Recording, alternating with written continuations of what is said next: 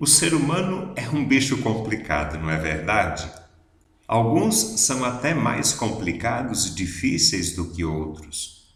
No geral, somos todos complicados, difíceis de entender e explicar. Não existe, infelizmente, um manual de instruções que explique o funcionamento do ser humano.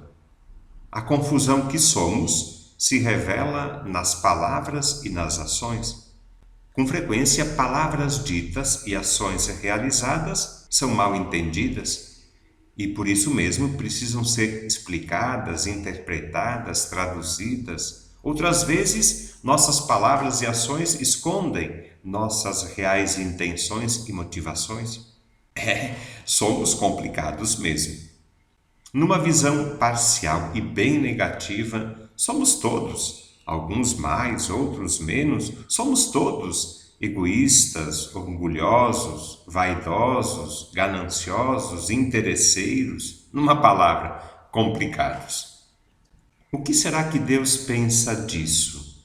O que será que Deus tem a dizer para seus filhos e filhas tão complicados?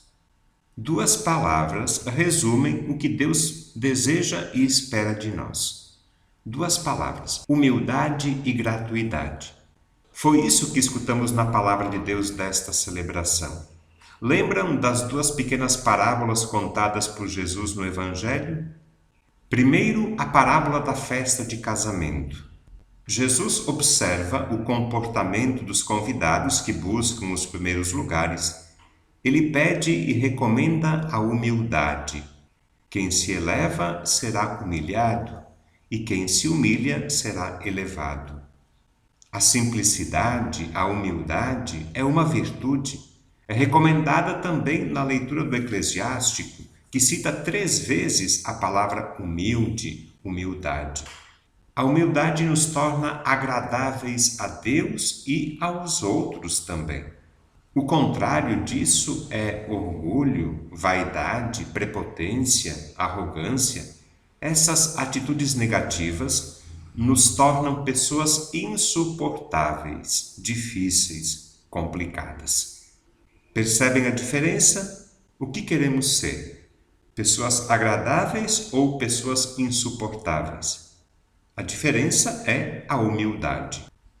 Expressões nariz empinado, rei na barriga, dono do mundo não combinam com o jeito de Jesus e nem com os seus seguidores. Jesus pede e ensina a humildade. Ser humilde não significa abaixar a cabeça para tudo e para todos. Não é sinônimo de submissão. Ser humilde significa reconhecer que precisamos dos outros e de Deus. Ser humilde significa reconhecer a presença de Deus no outro. Essa é a primeira atitude, humildade. Tem mais uma, gratuidade. Essa aparece na segunda história contada por Jesus, a parábola de um almoço ou de um jantar. O recado de Jesus é claro: gratuidade no agir. Para aqueles que vivem esperando alguma recompensa ou retribuição pelo que fazem, Jesus pede e recomenda a gratuidade. Gratuidade como expressão de verdadeiro amor. Amor gratuito e desinteressado. Gratuidade significa fazer o bem sem segundas intenções, sem esperar qualquer tipo de retribuição ou recompensa. Gratuidade é dar, ajudar, fazer o bem, sem exigir ou esperar elogios, reconhecimentos, aplausos, pagamentos. A gratuidade combate os comportamentos marcados por interesses comerciais e pela troca de favores. Gratuidade significa fazer o bem sem olhar a quem. Então tu serás feliz. Essa foi a conclusão de Jesus. Vamos lembrar as duas atitudes sugeridas por Jesus hoje? Humildade e gratuidade.